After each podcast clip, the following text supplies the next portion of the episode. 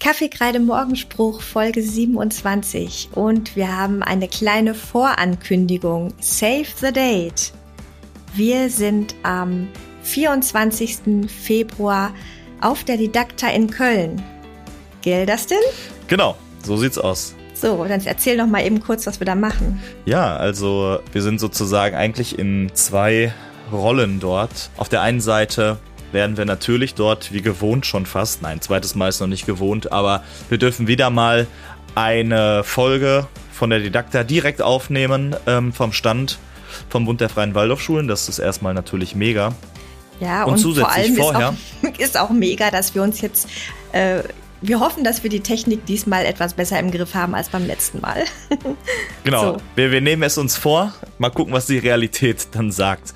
Äh, ja, und davor dürfen wir zu einem kleinen QA sozusagen äh, bereitstehen. Vielleicht haben das ja schon einige gesehen.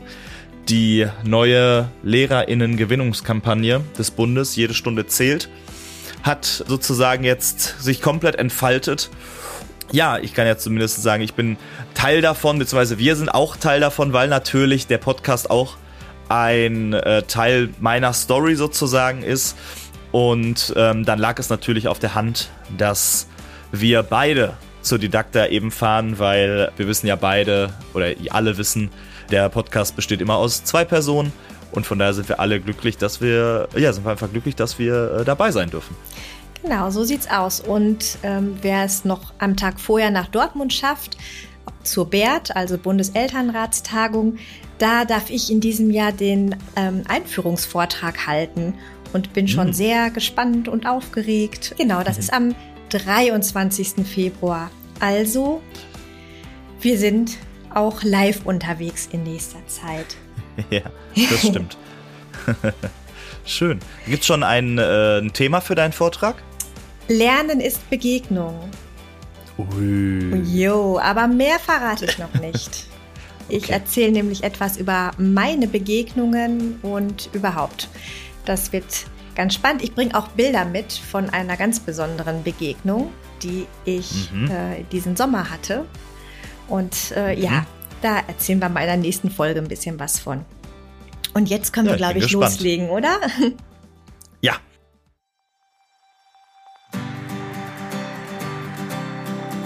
Ich habe äh, tatsächlich nochmal äh, meinen Epochenplan geändert, sogar zweimal schon wieder. Ähm, aber du weißt ja, wie das ist mit den Epochenplänen. Ja, ich habe aus Gründen, sage ich mal, das Jahr gestartet mit einer Sozialkunde-Epoche. Von äh, Bilderbuchmomenten bis hin zu den tiefsten Tiefen, in die man irgendwie geraten kann und das alles wie auf einer Achterbahn. Ich hatte aber auch, es war äh, meiner Mama ganz wichtig und meinem Papa, dass sie einen Ausgleich bekomme von den ganzen, ich muss mich verbessern in Bereichen, sondern etwas, wo man, wir sagen dazu grüne Zone, wo ich mich betätigen kann, aber entspannen. Schön, dass ihr da seid und herzlich willkommen zu Kaffee, Kreide, Morgenspruch, dem Lehrer-Podcast von Nadine und Dustin. So, ja, nochmal ein Schönes Hallo, Dustin. Ich bin ja froh, dass ich dich einigermaßen wohlbehalten in der Leitung habe nach dem Klassenspielwochenende. Ja, ja, danke, danke, danke. Ja, das stimmt. Das war äh, war schon äh, eine besondere Zeit, sagen wir es mal so. ich bin jetzt froh, dass die ähm, Aufführungen alle soweit gut geklappt haben. Es waren vier mehr als intensive Wochen. Es war wirklich alles dabei, was man sich vorstellen kann. Von äh, Bilderbuchmomenten bis hin zu den tiefsten Tiefen, in die man irgendwie geraten kann. Und das alles wie auf einer Achterbahn. Und ähm, dass das Ergebnis so jetzt herausgekommen ist, was glaube ich für sich spricht, darf ich mir glaube ich herausnehmen zu sagen. Das konnte, das konnte nur so gelingen, dass wir eben alle zusammen an einem Strang gezogen haben und alle gleichzeitig oder alle dieselbe Vision vor Augen hatten, nämlich dass wir was auf die Bühne bringen wollten, was wirklich besonders war und äh, ist und was nachhaltig vielleicht auch noch in den ZuschauerInnen leben darf. Und dafür haben wir alles gegeben. Und ich glaube, das ähm, hat man überall gemerkt, vielleicht. ja, das war ganz wunderbar. Ich war ja auch da den Freitagabend zusammen mit meiner lieben Kollegin Sabrina und ihrem Mann, der war auch mit. Und ja, wir hatten ja zwei sehr, sehr lange, lange Tage hinter uns. Elternsprechtag war bei uns an der Schule. Und dann äh, sind wir dann Freitag direkt von der Schule aus nach dem letzten Termin losgefahren nach Mülheim und ähm, sind sehr beschwingt danach nach Hause gefahren, den weiten Weg. Das war, also es hat sich echt gelohnt, sich da nochmal aufzumachen. Das war ein super klasse Stück. Toll auf die Bühne gebracht und es hatte so viel guten Humor. Ne? Es waren so schöne Momente dabei, toll ausgespielt. Also wir waren beide, meine Kollegin und ich, wir waren restlos begeistert. Und ich glaube, sie hat auch bei dir schon nachgefragt, wo das Stück herkam, ne? ja, ja, genau. Wir hatten schon, wir hatten schon Kontakt und da wurde schon ganz viel ausgetauscht, so an Fragen, die da waren. Ähm, vielleicht eine kleine Pointe. Wir haben ja eine öffentliche, also wir haben eine öffentliche Generalprobe für die Unterstufe gemacht und die durften quasi bei beiden Generalproben kommen. Und das war so lustig, weil wir uns dagegen entschieden haben, mit Konfettikanonen und sowas zu arbeiten, sondern alles ein bisschen gediegener zu machen. Ne? Es geht jetzt erstmal darum, dass ähm, Belichtung zusammen mit Musik, zusammen mit Schauspiel zusammenpasst ne? und dass wir da gut quasi miteinander und aufeinander hören können. Und dann habe ich das erzählt gehabt, weil manche natürlich dann diese Generalprobe als die Aufführung genommen haben. Und als ich dann gesagt habe, ja, nee, und dann hatten wir auch noch äh, drei, vier Konfettikanonen und äh, generell Konfetti, was von oben her flog und sonstiges. Das war total süß dann. Was? Nein, das gibt's doch nicht. Ja, Wieso denn da? Ne? Völlig, völlige Ekstase, weil wir gedacht haben, boah, das können wir bei der Generalprobe, wenn nur die Unterstufe da ist, ey, dann ist ja da Party im Saal, die kriegst du ja nicht wieder zusammen, ne? Naja, und äh, das war auf jeden Fall sehr lustig. Also das war so eine kleine Randstory. ja. Ja, sehr, sehr schön. Also die, die, die Schülerinnen und Schüler waren auch total glücklich und wir haben noch, ich meine, am Samstagabend haben wir dann ja noch, äh, wir haben abgebaut, beziehungsweise haben dann einfach gefeiert, als sie dann sich umgezogen hatten und so. Und ich meine, de facto zu Hause waren wir um Viertel vor zwei oder so.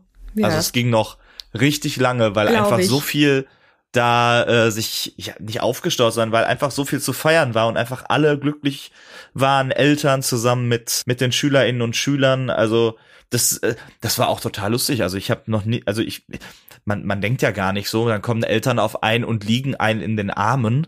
Äh, da, ja, das ist die, immer ganz emotional, ja. Ich, ich dachte so, ich, ich kam gar nicht weg von, vom Fleck teilweise. Ja. Ne? Und das war schon echt besonders. Und schön fand ich, dass die, ähm, ich habe ja zusammen mit einer ähm, Kollegin das gemacht, beziehungsweise mit einer Theaterpädagogin. Mhm die immer mit unserer und einer anderen Schule, äh, einer anderen Waldorfschule, die switcht immer hin und her. Und die hatte ich halt mit engagiert dafür und dass wir quasi als letzte dann am Samstag auch noch nach vorne gerufen wurden und dass die so ein paar, die Schülerinnen und Schüler so ein paar Geschichten einfach erzählt haben und einfach so ein bisschen aus der Probenzeit so Einblicke gegeben haben und auch an der einen oder ein, äh, an der einen oder anderen Stelle vielleicht auch eingestanden haben, sich, äh, was sie für einen Quatsch gemacht haben an manchen Stellen und wieso wir dann doch auch berechtigterweise manchmal ein bisschen lauter wurden. Das, das fand ich noch einen sehr, sehr schönen Abschluss. ich habe auch, ich habe auch ein Tränchen, ein Tränchen äh, vergossen, vielleicht auch drei, vier Normal, Tränchen. Ja, ja. Ne? Und das Schöne war hinter mir dann eine Schülerin, die, die gesagt hat, ich hab es doch gewusst, ich hab darauf gewettet. das so, das so heulen wir es. Ich so, ich kann da auch oh. nichts dafür. Ja. War voll gut, ja. ja. Ja, übrigens, Der Rückblick ne, kommt dann auch noch. ein Riesenkompliment, ja. Ähm, die Kostüme, die waren ja echt ja. grandios. Ja. Und also jeder, glaube, der schon so mal ein Klassenspiel gemacht hat, weiß, was es bedeutet, Kostüme für jeden Einzelnen zu beschaffen. Also es ist wirklich ja. ein Riesending. Und der, also der Flaschengeist, Genie, ne? Ganz mhm. lieben Gruß also und Kompliment. Meine, die Ganz die toll. HandarbeitslehrerInnen, glaube ich, die hatten gesagt, dass ähm, die, bisher kein Achtklassspiel so einen Umfang von Kostümen und so hatte mhm. wie dieses. Also ähm, das waren, meine ich, eins, zwei, vier oder fünf Ständer voller Kleidung voller Kostüme, mhm. die da waren für eben äh, 26 Schülerinnen und Schüler. Ne? Ja, und wenn also sich dann auch Schüler äh, eine Rolle teilen, die, ne, je nachdem, wie, wie du die Besetzung gemacht hast, meistens hat man ja zwei unterschiedliche Besetzungen auch, mhm. um auch genau. Reserven genau. zu haben, dann muss natürlich auch bei Größenunterschieden, da muss ja ein Kostüm auch zweimal her, ne? Ja, wobei das machen wir immer ein Kostüm und dann wird das vorher komplett abgesteckt. Also die mussten teilweise ähm, bei der Generalprobe zum Beispiel, wo die zum ersten Mal dann auch die Kostüme anhaben, mussten wir, wir haben beim bei der ersten Generalprobe haben wir um 10.15 Uhr gespielt und die Schülerinnen und Schüler mussten um 7 Uhr schon da sein, ne? Mhm. Und bei der zweiten, da haben wir um 9.30 Uhr gespielt und da mussten die auch um 7 Uhr schon in der Schule sein, weil wir einfach zwei bis drei Stunden brauchten, ja. um die Kostüme abzustecken und sonstiges zu machen und noch zu bearbeiten, etc. pp. Also da war wirklich äh, viel, viel, viel, viel Zeitaufwand für nötig. Ja, was einfach so hinter den Kulissen da geschieht, ne? Das ist einfach, ja. ja. Ganz, ganz viel und übrigens auch ein sehr passendes, schönes Buffet dazu. War auch sehr lecker. Ja. So als Zuschauerin mal gesprochen. Ja, das geht der Dank natürlich an die Parallelklasse dann. Mhm. Ach, das macht Aber die Parallelklasse. Ja, das ist bei uns auch alles dann, genau. da wir einzügig sind, müssen das alles auch dann die Eltern der Klasse dann auch machen. Ne? Also das ist schon, ah, okay. da hängen die Familien wirklich ganz tief mit drin, sag ich mal. Ne? Mhm, mhm. Nee, nee, das ist bei uns äh, die Parallelklasse, die das dann sozusagen machen muss. Ja, guck ja. mal. Und ich, ähm, auch wenn es jetzt ein bisschen unüblich ist, ne, wir unsere Fragerubrik da eigentlich ja noch haben, äh, aber es kam eine Frage heute. Ähm, hat das Klassenspiel Spaß gemacht und war es schwierig, die Texte zu lernen? Das passt jetzt an der Stelle so gut, dass ja. du das einfach mal ein bisschen, ja, jetzt erzählen kannst. Mhm.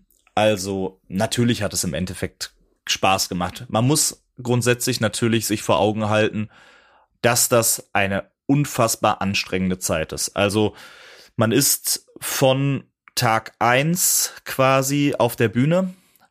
Wir haben jeden Tag ungefähr von, wir haben um neun Uhr erst angefangen, aber immer bis 16 Uhr ungefähr geprobt. Dazwischen ist dann nur ähm, mal die, die Essenspause und so. Und der Rest wird einfach natürlich durchgeballert. Und wir haben Probenpläne die eingehalten werden müssen, wo ganz klar drin steht, wann welche Szene irgendwie drankommt und sowas.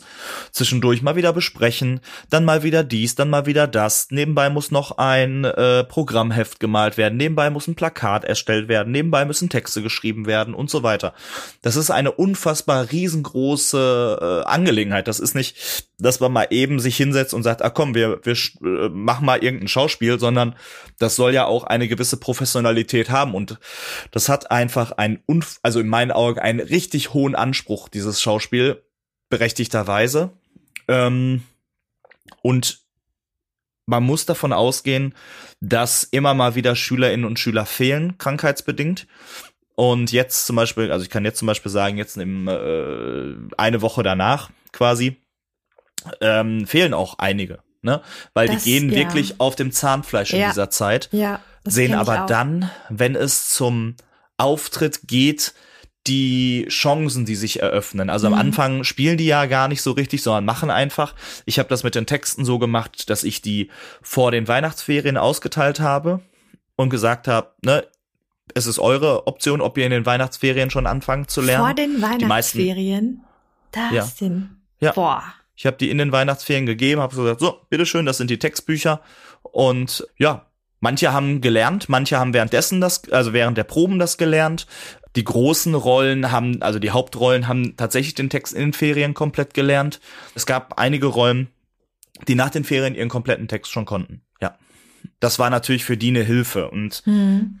immer wieder durch das Wiederholen, immer wieder durch das Ansprechen, immer wieder durch auch Gespräche führen, irgendwie kommen die Schülerinnen und Schüler dann dahin, in dieses Spiel reinzukommen. Also ein, das, das, das sind so Momente dann, so Glücksmomente, die du dann einfach hast, auch als außenstehende Person oder als, als Regie, die dann sieht, die verstehen, was sie jetzt gerade spielen. Also es ist nicht nur vorne stehen und irgendwas aufsagen, richtig, sondern auch ja. wirklich verstehen, was da passiert. Ne? So richtig spielen, und, ja. Ja, wir hatten eine grandiose Situation, darf ich sagen. In der Generalprobe hat äh, der äh, hat der böse, also hat eine Rolle, der böse, die böse Rolle sozusagen, hat die Lampe mit vollem Karacho auf den Tisch geballert und die ganze Lampe ist auseinandergebrochen. Oh nein. Und wir hatten ja eben zwei, wie es in dem Stück nun mal ist. Und das Pardon der Rolle stand dann mhm. quasi da und hat sowas von souverän gesagt, jetzt ist sie auch noch kaputt. So nach dem Motto. Und die haben einfach weitergespielt. Und mhm. das ist so geil, wenn du an diesen Punkt kommst, zu sagen, ja. yes, ne?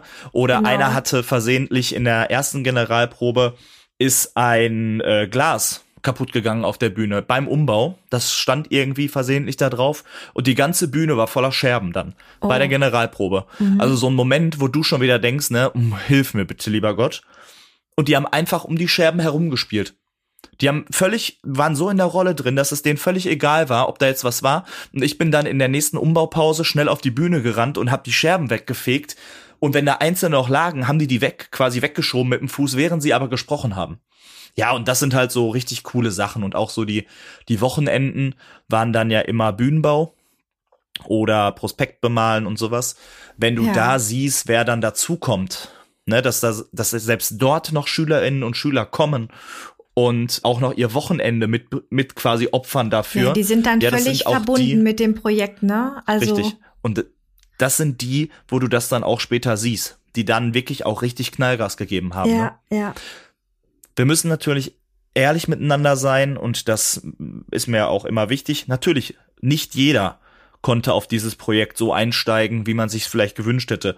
Wir mussten auch eine Rolle cutten, Ne, mhm. Das muss man auch leider sagen, aus pädagogischen Gründen, nicht nur als ähm, Schutz für die Klasse, sondern auch als Schutz für das einzelne Kind. Natürlich, Eben, ja. Weil wir da ja auch einfach eine Verantwortung Klar. haben, wenn ja. man an einem Tag vor sagen wir jetzt mal, in den Saal passen bei uns ungefähr 600 Menschen mhm. und der mhm. Saal war eigentlich beide Tage proppevoll. Ja. Dann spielt ein Kind, was vielleicht nicht sicher auf der Bühne ist, vor 550 Personen, die ja. alle das Kind dann kennen schon. Mhm. So.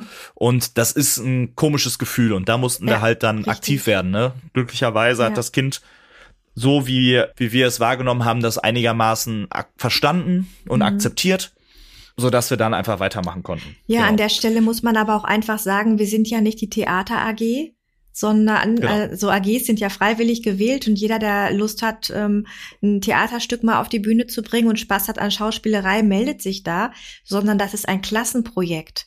Und da kann es ja, ja durchaus sein, dass das nicht jedem liegt. Ne? Also das ist mal, ich kenne das so, ne? Äh, die Kinder suchen sich irgendwie ein ganz großes Stück aus und am Ende, wenn es um die Rollenverteilung geht, so wollen am, am liebsten alle Technik machen, so ungefähr, ne? Aber ähm, genau. Ja, so der Moment, wo, wo ein Großteil auch, auch mal kalte Füße kriegt, gehört auch dazu. Und über diesen Weg geht man ja als Klasse gemeinsam. Und deswegen wachsen die Kinder nicht nur einzeln an dem Projekt, sondern auch als Klassengemeinschaft nochmal ganz besonders.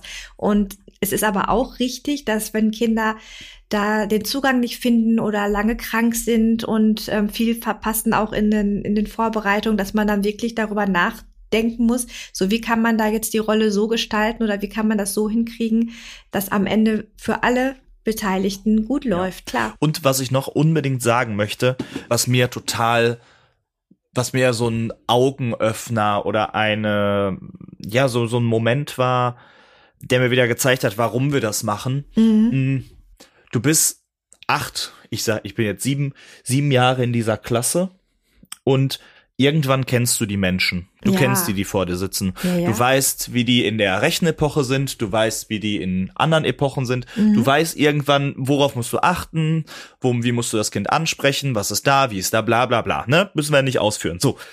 Und dann kommst du in so ein Schauspielprojekt rein und das Kind zeigt ganz neue Ideen, ganz neue Züge von sich. Mhm. Und das ist der Moment, wo ich mir dachte, boah, wie cool ist das, dass jetzt ein, ich sag mal, ein Junge aus meiner Klasse, der grundsätzlich immer noch ein paar Schwierigkeiten vielleicht irgendwo hat, plötzlich in diesem Schauspiel so aufgeht, seine Gedanken teilt, Ideen hat, voll mitgeht ja. und wirklich nochmal noch größer wird, als er, als er vielleicht schon ist.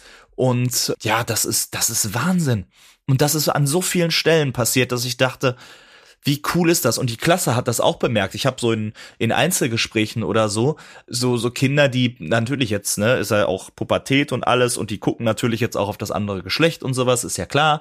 Aber auch so Gespräche so, boah, so im Unterricht fand ich den irgendwie mal komisch, aber so wie der sich jetzt hier gerade einbringt und so wie der das hier so zeigt, boah, der ist, das ist schon cool irgendwie, ne? So, mhm. das hat auch nochmal ganz viel gezeigt. Das fand ich, ähm, fand ich echt faszinierend. Ja, ja, ja, wirklich total spannend. Hat, ähm, hattet ihr denn vorher kein anderes Theaterstück? Nein. Das nee, war euer erstes also, und ähm, einziges Theaterstück? Hm, ja. Also kein Handwerkerspiel, genau. Klasse 3 oder so? Nee, habe ich alles, war alles bei mir äh, nicht möglich. Ich hatte natürlich in der Zeit, äh, also äh, vierte Klasse war dann Corona, vierte, fünfte Klasse. Mhm. Und dritte Klasse war Entfristung bei mir. Ah, okay. Das heißt, ja. da waren die Gedanken auch woanders. Ja. Ne? Und irgendwie habe ich das nie so ganz gemacht. Wir haben natürlich fast auf jeder Monatsfeier haben wir, äh, sind wir aufgetreten und haben gesungen und sowas. Ähm, also die haben schon Bühnenerfahrung, sage ich mal, gehabt ja, in der ja. Form, aber halt in einer anderen Form. Ne? Mhm. Nochmal anders okay. irgendwie gedreht. Ja. Ja. ja, spannend, ne? Auch, dass das bei, bei dir so, so geballt dann kommt, ne? Dass du vor Weihnachten die Texte ausgibst und dann äh, nach Weihnachten da vier Wochen Intensivphase auf einmal das ganze Theaterstück steht.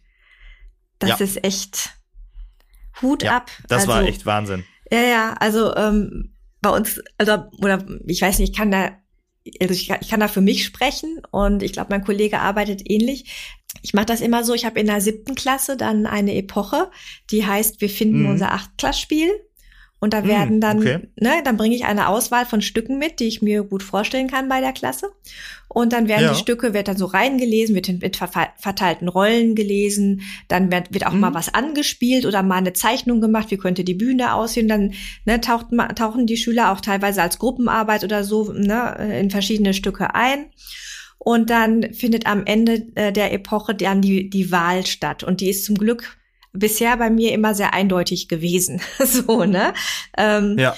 Und dann habe ich dann die, ähm, die Texthefte zum Ende der siebten Klasse komplett dann halt fertig gemacht, ähm, dass die Schüler dann, also am Ende der siebten Klasse war es bei uns auch mal so die, äh, da, im, im Lehrerzimmer auch so, was wird denn das nächste Achtklassspiel und so. Dann gibt's dann die große Verkündung, die Klasse hat sich entschieden, das und das Stück wird's. Und dann kriegen die mhm. auch direkt die Texte mit, noch vor den Sommerferien, tatsächlich, vor der achten Klasse. Ja. ja. Und dann gibt es bei uns zwei Theaterstunden pro Woche im Stundenplan fest. Und dann siehst du ah, einfach oh, cool. vor der vor der Aufführung, also die, wir haben natürlich auch intensive Vorbereitung mit ähm, Bühnenbau und allem, ne? Bühnenbau. Mhm. Und in der Zeit vorher, ähm, da siehst du einfach schon, wie finden die Schüler rein in das Stück, wer kann schon seinen Text und dann baust du das dann halt Woche für Woche schon so langsam auf ne, hast noch mal einen anderen Überblick. Und dann geht und dann hat man meistens auch noch fleißige Helfer, die ähm, also meistens sind das Eltern, die dann auch sich mit um die Kostüme kümmern und dann wird ja schon mal so ein bisschen angesammelt und geguckt und so, ne? Das läuft bei uns, äh, also beim ersten Klassenspiel lief das auch über über das Fach Handarbeit mit den Kostümen. Und beim zweiten Klassenspiel, das war so umfangreich, also da wäre ich ohne Elternhilfe wäre da gar nichts gegangen ja, ne, dann äh, hat man also viel längere Aufwärmphase und Vorlauf, wobei das tatsächlich dann auch, also ähnlich wie bei dir ist, erst wenn es äh, richtig, wenn das Stück bevorsteht, dann können mhm. dann auch die letzten so langsam ihren Text. Ne? Also es gibt immer ah, welche, ah, ja. die, die schon sehr früh auch ähm, ihren Text können und auch wirklich ins Spielen dann kommen, dass man dann in den Theaterstunden schon so die Szenen schön, schön angehen kann. Aber man hat auch immer wieder äh, Kinder dabei, die dann auf dem letzten Drücker, so auf der, in, der, in der Epoche vorher, vor dem Auftritt, dann erst so richtig textsicher werden. Das ist also mhm. schon auch so. Hm. Ja, aber echt spannend, sehr spannend. So, und dir, wie, du, wie geht's dir denn jetzt so nach dem Stück? Ich kann das noch gar nicht so ganz genau sagen. Also, wir haben auch noch keinen Rückblick oder sowas gemacht in der Form, weil mhm. ähm, wir das gerne nach, also wir würden das gerne natürlich auch mit der Theaterpädagogin in der Form zusammen machen. Das hat sich ja. jetzt nicht mehr ergeben. Klar. Jetzt mhm. kommt nächste Woche die äh, Karnevalswoche. Das heißt, dass da komplett auch Ausfall ist. Demnach ähm, ist das erst übernächste Woche dann dran. Also ich, das waren schon echt harte Wochen, muss ich offen gestehen. Und das hat auch echt an manchen Stellen, also ich hatte kein richtiges Wochenende mehr und sowas. Das muss man sich halt schon gut überlegen. Also ich möchte an der Stelle sagen, wenn das, wenn man das erste Klassenspiel hat, dann möge man sich bitte Hilfe holen. Also ja, das sollte alleine niemand so ein, alleine nein, machen so ein Achterspiel ja. ist echt Hardcore und es werden ja. immer wieder Punkte kommen und ich könnte euch einen ganzen Katalog sagen, was alles schief lief. Ich habe auch schon im Voraus, kann ich ja sagen, haben wir schon so ein bisschen darüber gequatscht und du hast ja auch schon die Hände über den Kopf zusammengeschlagen, was so bei uns alles schief ging und so. Ja, aber das ist auch ähm, no normal, ne? Also es ja. Einige ja, also Dinge war, passieren, passieren einfach, ne? Also das wird wohl bei, bei jedem Stück und ein bisschen Abenteuer muss ja auch sein, ne? Also Genau, genau. Also das ist wie Klassenfahrt und Zug verpassen. ja. ja. Wir hatten schon gefühlt übermäßig viel, muss man schon echt sagen. Also so in dem, was ich so gehört habe, waren das schon so echt Hardcore-Dinge, die wir jetzt so hatten. Mhm. Im Endeffekt. Deshalb wird das auch noch ein bisschen brauchen. Ich habe jetzt, ähm, ich werde jetzt über das lange Wochenende wegfahren, äh, um mal ein bisschen andere Luft zu schnappen, weil so einen richtigen Abschluss konnte ich natürlich nicht machen, weil mhm. Sonntag war Bühnenbau, montags ging eigentlich weiter, ne? Ja. So. Und dann haben wir natürlich frei gemacht an dem Montag, aber Dienstag stehst du dann wieder da und denkst dir so, was mache ich hier? Ich fühle mich wie Falschgeld, ne? Mhm. Und das ist einfach so, dass du erstmal in so einem Loch bist und dir all die Zeit, die du jetzt diese vier Wochen, die du hattest, diese kommen dir so vor, als ob du das schon Jahre gemacht hättest und jetzt was total komisches machst, weil du jetzt auf einmal ähm, wieder in so einem beengten Klassenraum mhm. sitzt oder mhm. stehst und machst. Deswegen kann ich es gar nicht sagen, wie es mir jetzt gerade geht. Ähm, das war anstrengend. Das war so meine größte Herausforderung, würde ich sagen, in der letzten Zeit, die ich hatte. Hm. Ich bin meiner Klasse so unfassbar dankbar, dass die mitgezogen haben und dass die, die vielleicht, ich weiß gar nicht, wer von wem irgendwie profitiert hat, ob ähm, entweder ich den den Funken gegeben habe zu sagen, wir machen da jetzt was Geiles raus oder ob die den Funken mir gegeben haben, um die letzten Kräfte da zu mobilisieren. Ich glaube, dass wir da in so einer Symbiose irgendwie miteinander gelebt haben. Und von daher, ja, jetzt hoffen wir einfach, dass, dass wir jetzt mal ein bisschen runterkommen in der nächsten Woche. Mhm. Und dann geht's schon weiter mit der nächsten großen Epoche, sage ich mal. Was steht an? Chemie. Oh. Die große Chemieepoche sozusagen in der achten Klasse steht an. Genau. Ja. Und das ist ja meine, meine, das ist übrigens meine Lehrproben-Epoche. Äh, tatsächlich? Das, Boah. Ja, das ist tatsächlich die Epoche, in der ich damals meine Lehrprobe hatte. Ja, echt Wahnsinn. Und da geht's jetzt tatsächlich dann dann hin und dann kann, kannst du mich noch mal fragen, wie es mir geht. Alles klar. Ja. Oh Mann. Wie sieht's denn bei dir überhaupt aus? Jetzt haben wir die ganze Zeit von mir gesprochen. Ja, bei mir war auch einiges los.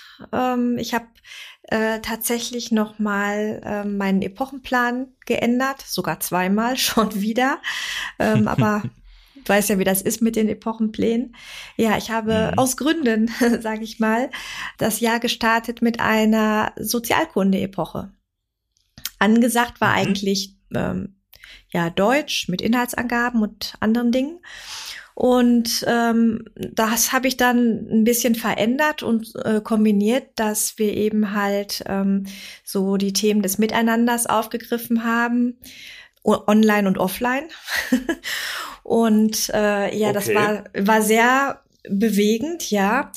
Und ähm, das ist von der Klasse sehr, sehr gut angenommen, aufgenommen worden, was aber nicht heißt, dass das, dass sofort alles, was man da sich erarbeitet hat, direkt umgesetzt wird in der Praxis, im Eifer des Gefechts mhm. und im mhm. Alltag. Da müssen wir halt immer schön dranbleiben. Aber die ähm, Antennen sind geschärft, sage ich jetzt mal.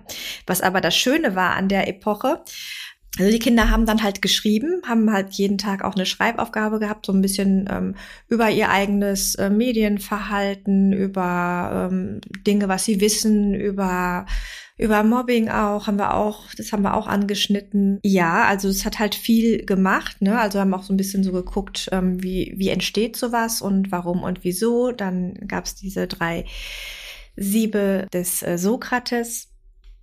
Ne? Also zum Thema Gerüchte. So, wenn ich etwas erzähle, erzähle ich am besten von mir selber und nicht von über jemanden etwas und ähm, mhm. am besten auch nur Dinge, die ich selber mit eigenen Ohren gehört habe und nicht wieder erzählen, was äh, das hat nämlich der Kollege eines Schwagers vom Nachbarn auch schon gesagt, so ungefähr, ne? Ja, ja, genau. Und ähm, ja, dadurch entsteht eben halt auch sehr viel, nicht nur Missverständnis, sondern auch ähm, ja mehr.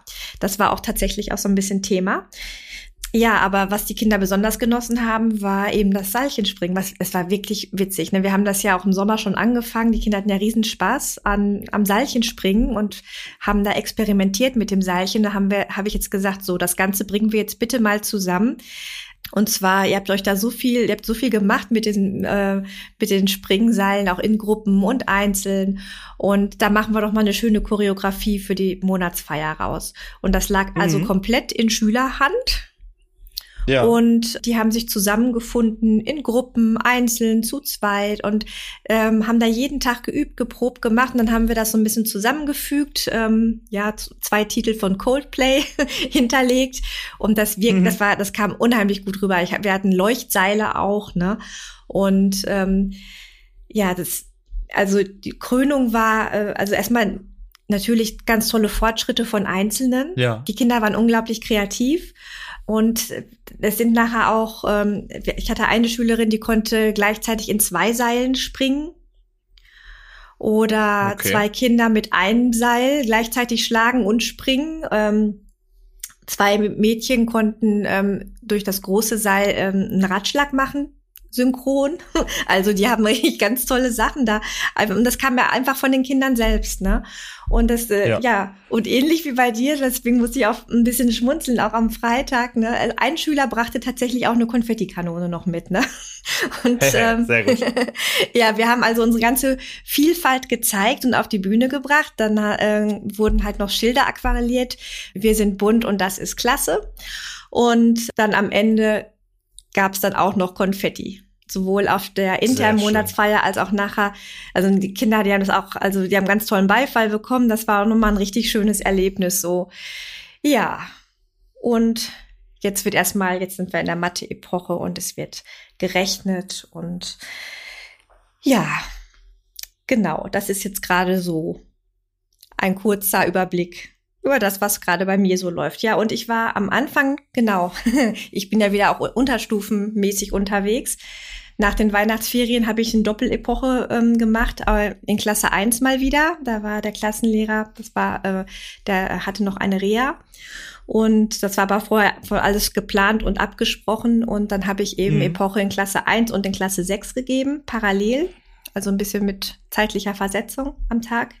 Aber ich wollte auf jeden Fall auch jeden Tag in meiner Klasse sein. So. Und jetzt hat sich das ergeben, dass ich aktuell gerade auch Doppelepoche an drei Tagen in Klasse 2 mache. Klasse 2 und Klasse 6. Klasse 2 macht gerade Formenzeichnen was auch wunderbar ist. Und die haben auch, das ist eine ganz, ganz eifrige, emsige Klasse. Das macht so einen Spaß, ne? Also wir haben mhm. morgens im rhythmischen Teil, ne, wird geflötet, gesungen. Und ich habe heute, ich habe noch gar nichts gesagt. Also ich habe eigentlich gerade mal, die haben, glaube ich, den Erzählstein gerade weggelegt. Und auf einmal, ne, sind die schon von selber aufgestanden und haben angefangen, das Lied zu singen und so. Also richtig schön, mit richtig viel Freude, ne? Dann haben wir diese, ja. genau diese großen Epochenhefte die sind, die Hefte sind DIN A3 groß. Und die Spiegelformen, die gerade äh, gezeichnet werden im Formzeichnen, werd, werden aber auf einer Doppelseite nochmal gezeichnet, Aha. also DIN A2 Größe, ne? Ja. also, wenn eine neue Form erarbeitet wird, wird sie natürlich erst, ne?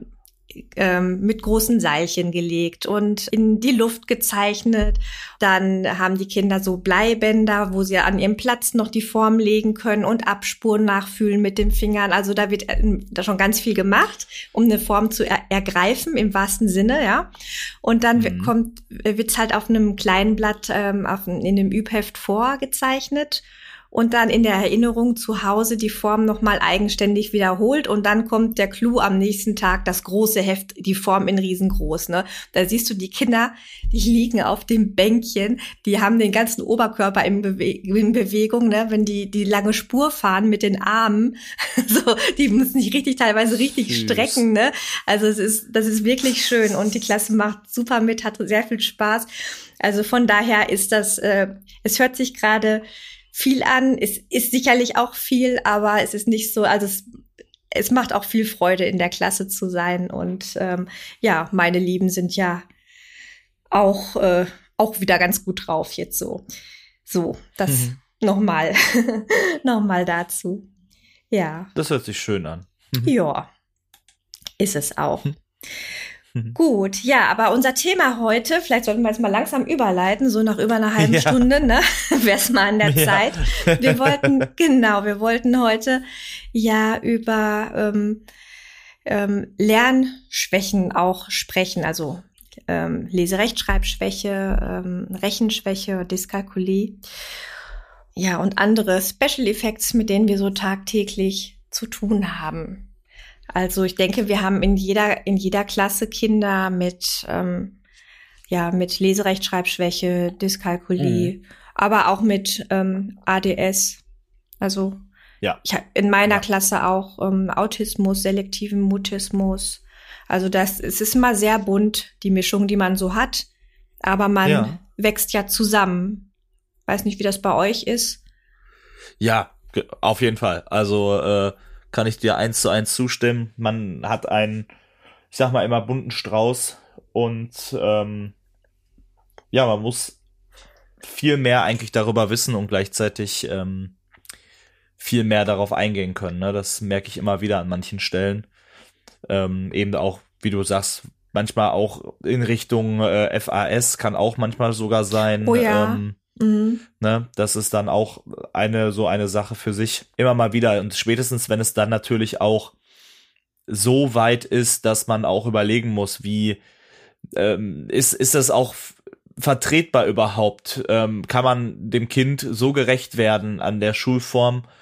Spätestens dann muss man sich damit richtig auseinandersetzen, wenn wir dann auch spätestens in Richtung AOSF-Verfahren oder sowas dann denken oder sowas. Mhm. Wobei das natürlich dann der quasi der letzte Schritt ist, ne? Aber man muss, man muss sich grundsätzlich Gedanken darüber machen, ne? Ja. Definitiv. Ja, es ist auch so, dass wenn, ähm, äh, wenn es Anmeldungen gibt, ob das jetzt Quereinstieg ist oder ähm, auch die neue erste Klasse, also man, man muss eben halt auch schauen, ähm, ne, dass man allen Kindern auch dann, dann gerecht wird. Ne? Also man, äh, ja. genau. das, dazu vielleicht eine kleine, kleine Story am Rande. Ähm, ich hatte ja in letzter Zeit auch mal bei Instagram auch über ADHS mal ein, ähm, Reel gepostet oder auch, mhm. auch mal jetzt das Thema so eine Sonntagsfrage, was sind Herausforderungen und andere Gelegenheiten. Und ähm, bekam halt ähm, immer eine relativ gleiche Antwort auf meine Sticker von einer Person. Ähm, das ging immer so, ja, äh, äh, ich, ADHS wird diskriminiert, ähm, auch an deiner Waldorfschule so ungefähr. Und mhm. Und ja, aber man konnte dem Profil erst so nicht ansehen, wer es denn ist. Ne? Also war kein Name ja. zu sehen, auch kein Bilder und nichts. Ne? Und ich habe, also meine erste Reaktion war eine Antwort, nur ich kenne da, kenne ja den Fall jetzt nicht, ne, so, aber es ist natürlich schon, man, man muss als Lehrer einfach äh, äh vieles bedenken auch, ne, so. Und aber es, es kam immer wieder und bis mir auf einmal dann, also durch eine Nebenrandbemerkung, die, die in einer Antwort stand, war mir dann klar, also welcher Dunstkreis das in meiner Schule ist, ne? Und dann war mir, dann war mir, ja, da war mir das dann, dann, dann auch klar, ne? Aber man, ich fand, ich fand dieses Wort Diskriminierung, das ist immer wieder aufgetreten, ja. Und ähm, daran ähm, stoße ich mich sehr, denn wir haben ja Kinder aller, äh, aller Special Effects auch in unserem Schulalltag integriert. Ne? Aber es ist nun mal so, dass man meine Klasse zusammenstellt. Und das ist eine große Klasse. Man muss auch gerade auch in der Unterstufe schauen, äh, im bewegten Klassenzimmer. Wie kann man die Klasse zusammenführen und überhaupt führen? Und äh, wie viele ähm, Außenreize gibt es einfach auch für das Kind? Ne? Also da sind viele Dinge zu bedenken. Ja, und ja. Ähm, ich finde eine, eine gute, eine gut durchdachte Überlegung, ne, ob das zu handeln ist, äh, muss auch einer Lehrkraft auch gestattet sein. Ja, also Definitiv. wenn ich als, als Lehr und wenn eine Lehrkraft sagt, ich glaube in, in, in diesem Fall, es ist jetzt gerade ähm, für mich sehr schwierig, dann muss das auch gehört werden, ne? weil mhm. es eben noch andere gibt, die auch gesehen werden wollen und so weiter. Ne? Und dann sofort zu sagen, das ist eine Diskriminierung, das finde ich einfach schwierig an der Stelle. Ne? Also man sollte schon ein offenes Gespräch miteinander führen und auch das, ja, man, man möchte ja auch nicht, dass ein Kind scheitert. Ne? Also oder ja, schlechte Erfahrungen klar. macht oder wie auch immer. Ne? Also das, das hat viele Facetten und ähm, das so schnell abzutun, wenn es dann einmal nicht mit einer Aufnahme klappt, ja, äh, und das als Diskriminierung zu bezeichnen, ja, finde ich schwierig. Mhm. Naja, so. Ja, aber es gibt viele, viele, viele Facetten und du hast recht. Wir müssen auch vieles eingehen, wir müssen vieles wissen, aber dass wir vieles wissen, das macht es auch nicht gerade einfacher. Denn man sieht unglaublich viel und kann eben nicht, äh, also in meinem Fach, ne, äh, in meinem Fall jetzt ähm, 31-fach auf alles immer so direkt und gezielt eingehen, was man gerade sieht, ne? Oder noch mehr. Ja. Ne? Also ja, manchmal steht man da als Lehrerin und sieht und weiß, aber hat jetzt nicht die Möglichkeit, ähm, ja, so viel zu tun. Deswegen ist es einfach wichtig, ähm, dass wenn ein Kind wirklich mehr braucht, dass es auch ähm, dann halt ähm, anderweitig gefördert wird. Habt ihr einen Förderbereich in eurer Schule, also jetzt jenseits vom sonderpädagogischen Förderbedarf? Ähm, wir haben eine zusätzliche Stunde, wo eine ähm, pädagogische Kraft, die halbpädagogisch gefördert ist, sozusagen mit einzelnen Kindern arbeitet, ja.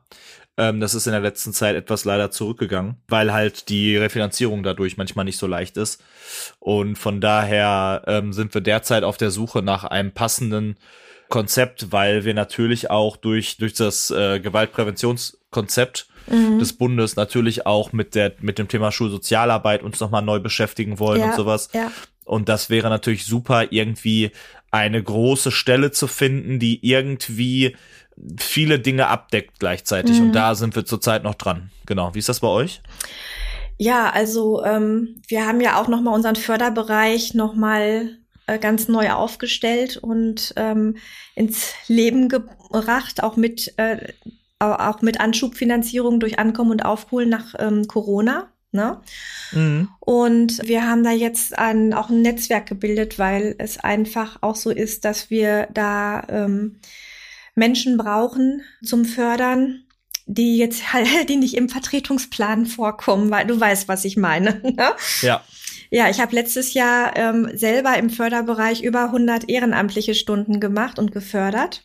Ja. Und in diesem Schuljahr bin ich noch zu kaum was gekommen weil einfach auch viel vertreten werden muss und viel gemacht wird. Und ähm, deswegen ist halt man, ähm, als, als Lehrkraft, ja, wir fördern natürlich auch, aber es ist halt ähm, nicht immer so zuverlässig, dadurch, dass man eben halt ähm, im Krankheitsfall vertreten muss.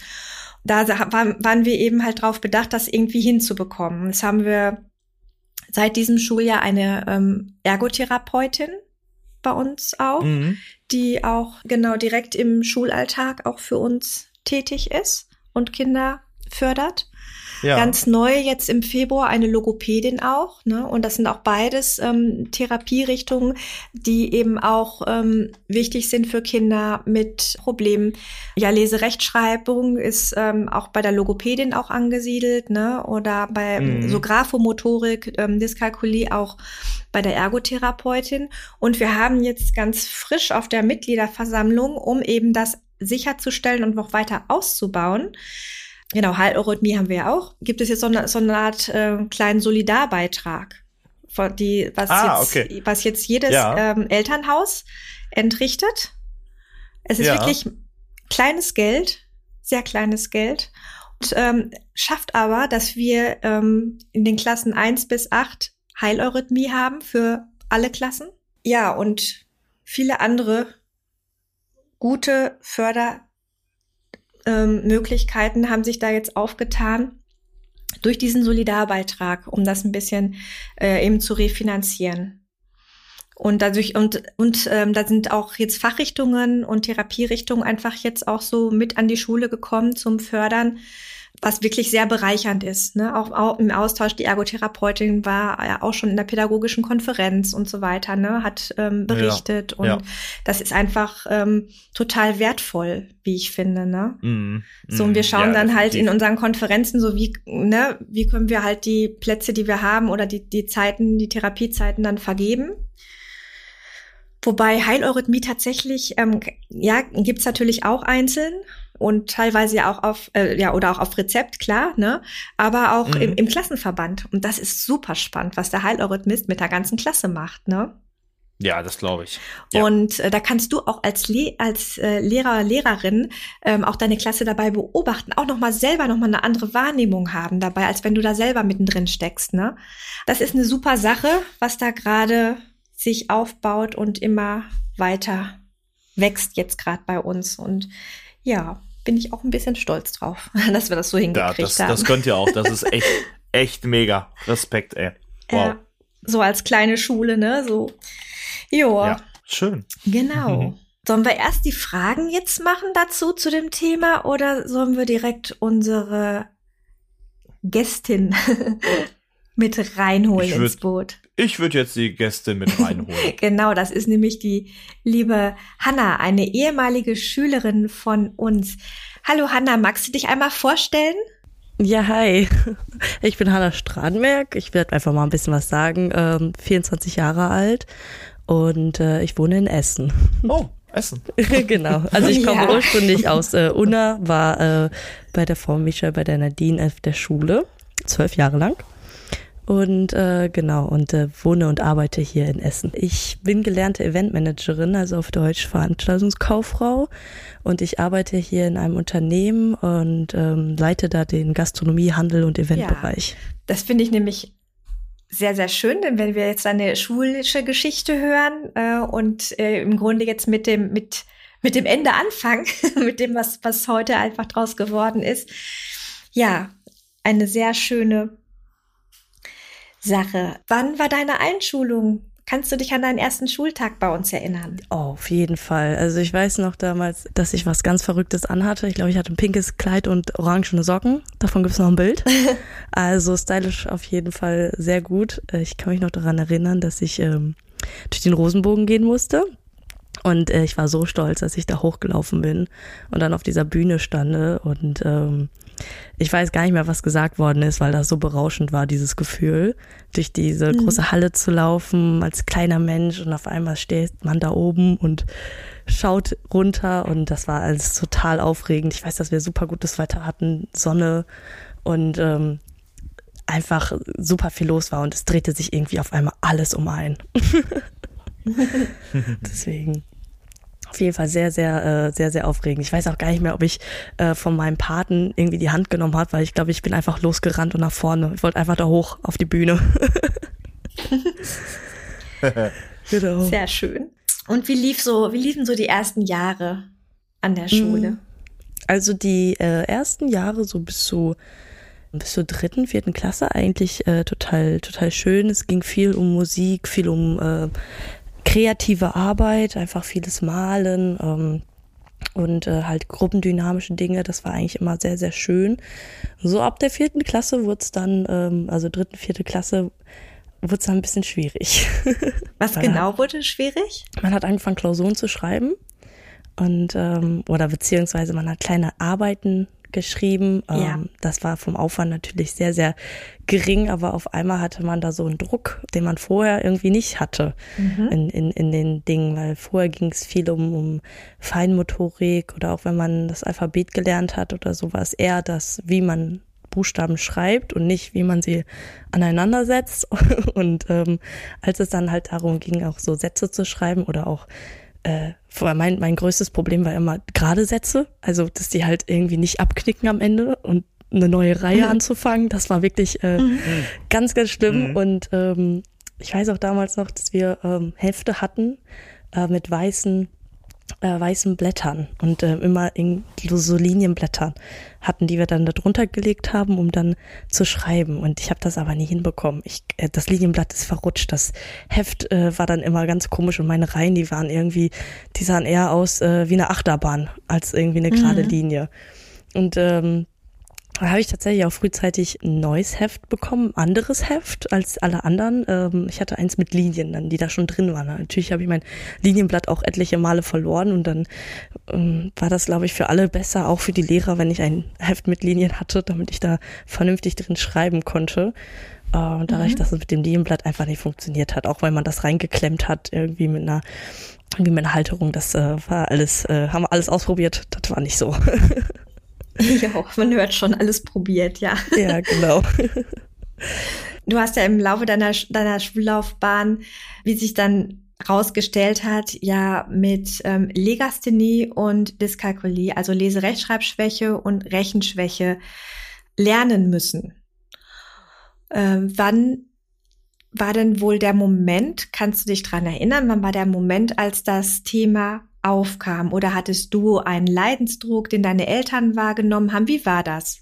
Ähm, also ich habe das am Anfang erst gar nicht wahrgenommen. Ähm, es äh, kam bei mir äh, in der Zweitklassuntersuchung raus, äh, dass da wohl ein Problem gibt mhm. und dass man das ähm, untersuchen sollte erst habe ich das als Kind gar nicht so wahrgenommen, als ich dann irgendwie vor Therapeuten stand und dann Psychologen und dann Tests machen musste, die ähm, einfach meine Intelligenz auch nachgefragt haben. Und das war vielleicht zum einen ganz gut, dass ich nicht genau wusste, warum ich da jetzt gerade testen, äh, getestet werde, damit weil ich einfach dann auch keinen so krass starken Druck hatte. Mhm. Allerdings hatte ich dann immer mehr gemerkt, dass ich irgendwann nicht mal mitkam in, in allem. Also ich, äh, wenn die Epochen vorbei waren und neue Epochen angefangen haben, dann kam ich trotzdem mit dem Stoff einfach nicht hinterher. Ich äh, habe die geschafft, Aufsta Aufgaben nicht zu lesen ähm, oder auch Sachen, die auf der Tafel standen. Das war einfach sehr schwer und ab einem gewissen Schuljahr, ich weiß gar nicht mehr welches, fing es an, ähm, dass man Diktate schreiben musste.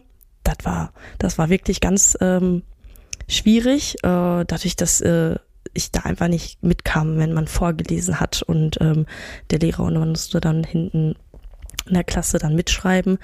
Und es gibt eine Sache, die war für mich das das Schlimmste, ich glaube, das ist bis heute noch das Schlimmste, was mhm. man mir damals antun konnte, sozusagen, ist, wenn man in einer Reihe liest. Also jeder liest einen Satz und dann geht's weiter, dann liest der nächste einen Satz.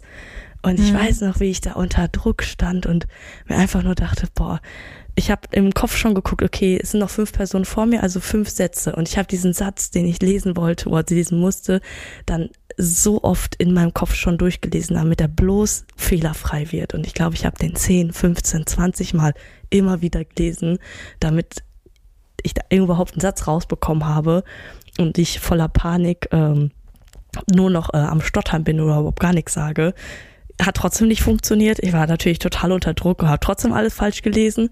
Aber das waren so, so Dinge, wo ich gemerkt habe, wie, wie können das alle anderen auf, äh, bei mir so um mich herum so entspannt vorlesen. Das ist für die überhaupt gar kein Thema. Und warum muss ich mir da so einen Kopf machen? Und das sind dann so kleine mhm. Dinge, die dann irgendwann nach und nach gekommen sind. Dann hat man das Wort gehört, äh, Legasthenie und Dyskalkulie, kann man auch noch nichts mit anfangen. Und irgendwann findet man ähm, da einen Zusammenhang, weil man auf einmal äh, Nachhilfe bekommt in ganz vielen Bereichen die gut ist, definitiv, um ganz viel aufzufangen, um einfach einen auch selber zu vorzubereiten und ähm, nochmal die Sachen, die man in der Epoche durchgegangen ist, vielleicht einfach nochmal nachzubereiten mit sich selber. Aber da merkt man dann irgendwann, okay, da ist irgendwie was, was die anderen wohl nicht haben. Oder irgendwie ist das was Besonderes, aber es ist eher im Negativen besonders. Ja, ja, ich habe in meiner Klasse ist auch ein Kind, was sehr aufgeregt ist, wenn ähm, gelesen wurde, so satzweise.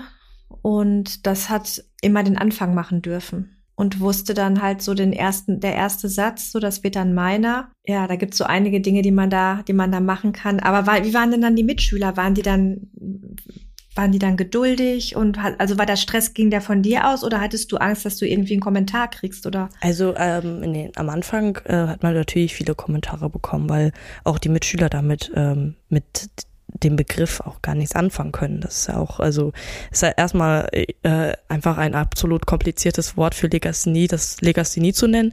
Ich weiß bis heute nicht, mhm. wie man mhm. das schreibt. Das sind halt solche Dinge, ähm, am Anfang weiß, wissen die Mitschüler nicht, was das bedeutet und man selber weiß auch nicht, was es bedeutet, was das jetzt fürs Leben bedeutet auch und ähm, für die komplette Entwicklung. Aber wenn man das dann irgendwann mehr erklärt, ist, ich kann mich auch noch daran erinnern, dass meine Klassenlehrerin auch ähm, wenn mal doofe Bemerkungen kamen beim Vorlesen oder auch beim Vortragen von Sachen, dass meine Klassenlehrerin damals auch da was zu gesagt hat und versucht hat, das mal zu erklären. Ähm, oft aber im Kleinkreis, also nicht dann in dem Moment eingegriffen, sondern dann zwischendurch dann irgendwann die Schüler rausgenommen und dann einfach mal kurz gesprochen, dass es halt mhm. ähm, nicht daran liegt, dass ich nicht vorbereitet bin oder so, sondern ähm, dass es einfach eine Schwierigkeit für mich besteht. Also das war für mich aber auch ein ganz guter Weg, weil man möchte ja auch nicht irgendwie in diesen Mittelpunkt gezogen werden, weil man ist ja schon in dem Mittelpunkt, weil man ja eben mhm. da halt auffällt, wenn man Sachen vorliest oder vorträgt und äh, da einfach oder an die Tafel was schreiben soll und ähm, da sind etliche Rechtschreibfehler drin oder das D ist ein P und das P ist ein D, solche Dinge. Ähm, mhm. Das sind dann ähm, dann ganz schön, wenn man da ein bisschen Rückhalt bekommt, bis man selber das auch mit sich selber ausgemacht hat, ja. was das bedeutet. Ja. Warst du zu dem Zeitpunkt die Einzige in deiner Klasse? Ich war bis zum Ende die Einzige, die beides hatte, ähm, Legasthenie und Dyskalkulie. Ja, das Allerdings ist auch selten, hatten, ja. Genau, wir hatten auch andere äh, Schüler, die auch Legasthenie hatten, aber unterschiedlich hm, stark, würde ich mal sagen. Und ähm, bei mir war das immer das Problem, ich, ich habe mich dann natürlich auch, ähm, hat sich dann auch irgendwie so zusammengefunden als die, äh, die Legastinisten sozusagen. Ähm, mhm. Aber trotzdem ist man dann nochmal wieder irgendwie rausgestochen, weil dann die anderen irgendwie gut in Mathe waren. Das habe ich dann aber auch gar nicht mehr verstanden. So, man hatte doch das Gleiche, warum können die das dann doch besser? Und ähm, das war dann äh, manchmal schon schwierig, dass man halt ein Defizit in zwei so wichtigen Fächern hatte. Genau. Ja, das ist einfach auch die große Herausforderung an der Stelle, ne? dass eben die Kinder auch nicht so sehr in ihrem Selbstwertgefühl angegriffen werden. Und wie hast du das empfunden oder ähm, wie ist wie ist bei dir vielleicht auch drauf geschaut worden, dass du äh, also du bist ja heute eine sehr selbstbewusste junge Frau und ja war das die ganze Schulzeit über auch so? Was hat dich aufgebaut? Wer hat dich aufgebaut oder wie hast du das so erlebt? Ich glaube, dass da mein, mein Selbstbewusstsein da schon eine große Rolle auch gespielt hat. Allerdings ist einfach in äh, der Pubertät ist es halt sowieso schon schwierig und ähm, ich wurde zum Glück sehr gut aufgebaut durch meine Familie. Mhm. Das hat einem einfach auch sehr, sehr viel Halt gegeben und ähm, dadurch, dass da auch einfach wenig Druck war, weil man irgendwann auch alle, also wussten, okay, das, das, da gibt's manchmal einfach keinen kein Fortschritt mehr in bestimmten Dingen. Also das oder das ist halt unglaublich schwierig und äh, je mehr Druck man reingibt, desto äh, schwieriger wird es dann irgendwann Zugang zu jemandem zu finden, weil man als Kind dann einfach blockt, weil man das äh, man ist mit so vielen Dingen dann ähm, ausgesetzt und man auch mit sich selber sehr sehr viel zu kämpfen. Und ähm, das war immer ganz schön, dass da einfach viel der Druck rausgenommen wurde und ähm, auch viel nicht so das Thema Schule vor allem was die schwierigen Fächer angeht, so extrem thematisiert wurde. Ähm, mhm. Gleichzeitig hat die Nachhilfe unglaublich viel geholfen, weil man da einfach eine intensive Betreuung sozusagen bekommen hat und ja. oft, also bei den äh, Nachhilfelehrern, bei denen ich war, die haben sich auch viel auch ähm, sich mit vor allem Defiziten auch auseinandergesetzt und konnten mir dann auch noch mal was erklären über mein eigenes Defizit, was ich noch gar nicht wusste oder mir auch erklären, dass es gar nicht schlimm ist, sondern dass eventuell das an das und das liegt und mir ein bisschen Klarheit schaffen. Das gleiche auch mit Therapeuten, dass man ähm, darüber einfach auch spricht, um da diese ja, also ich würde mal sagen, auch ein bisschen die Angst vorzunehmen, weil man schon auch das Gefühl mhm. hat, okay, das, da komme ich gar nicht mehr hin und mit. Und das Gute bei mir war einfach auch, dass ich diesen Ausgleich durch die anderen Fächer in der Schule hatte. Dadurch, dass ja. man einfach Skills oder auch, auch Fähigkeiten entwickeln konnte in anderen Bereichen. Und dadurch ist ähm, die Schulform ja auch einfach bekannt, dass es so viele verschiedene Fächer auch gibt, äh, wo man feststellt, darin bin ich richtig gut und das hilft bei dem Selbstvertrauen total, weil man feststellt, okay, mir zum Beispiel lagen alle handwerklichen Dinge total gut. Es war äh, super schnell für mich, Dinge zu verstehen, wenn ich es anfassen mhm. konnte, wenn ich, äh, wenn ich den Prozess mitbekommen konnte und sehen konnte. Und ähm, das hat ähm, mich sehr stark immer aufgebaut, weil ich gemerkt habe, okay, da habe ich, da, da bin ich richtig gut drin und äh, das fällt mir auch leicht, da brauche ich mich gar nicht für anstrengen. Das sind Dinge, die, die liegen mir irgendwie. Und das war schön, ähm, halt diese vielen Fächer drumherum auch zu haben, wo man einfach mal nur, das sage ich mal, sich auf seine Stärken konzentrieren konnte. Und das ja. hat total geholfen, diese Abwechslung einfach. Ja, das finde ich auch sehr, sehr wichtig. Ja, also es ist ja halt einfach auch, man kommt ja in so eine Negativspirale rein, ne? Auch ähm, so das Kind äh, auch als hat die hat die Wahrnehmung, so mit mir ist was nicht richtig, mit mir stimmt was nicht, ich bin nicht gut genug. Und es passiert ja auch einfach sehr schnell, dass äh, ja, ne, wenn du eine Legasthenie hast und die so viele Fächer sind schriftlich oder du musst lesen, das ist ja auch in Geschichte, in Erdkunde, in äh, anderen Fächern, ne, ähm, Rechnen, Physik, da, da passiert einfach auch sehr, ähm, also du wirst ja ständig drauf gestoßen, ne, auf das, was, was dann schwierig ist. Und wenn du da keinen Ausgleich hast, dann ähm, macht das einfach auch wahrscheinlich äh, mit einem, dass man äh, sich nur noch auch irgendwie auf, auf seine eigenen Schwächen ähm, konzentriert und eben nicht auf die Stärken. Ja, total. Ja. Hattest du Nachteilsausgleiche, Hanna?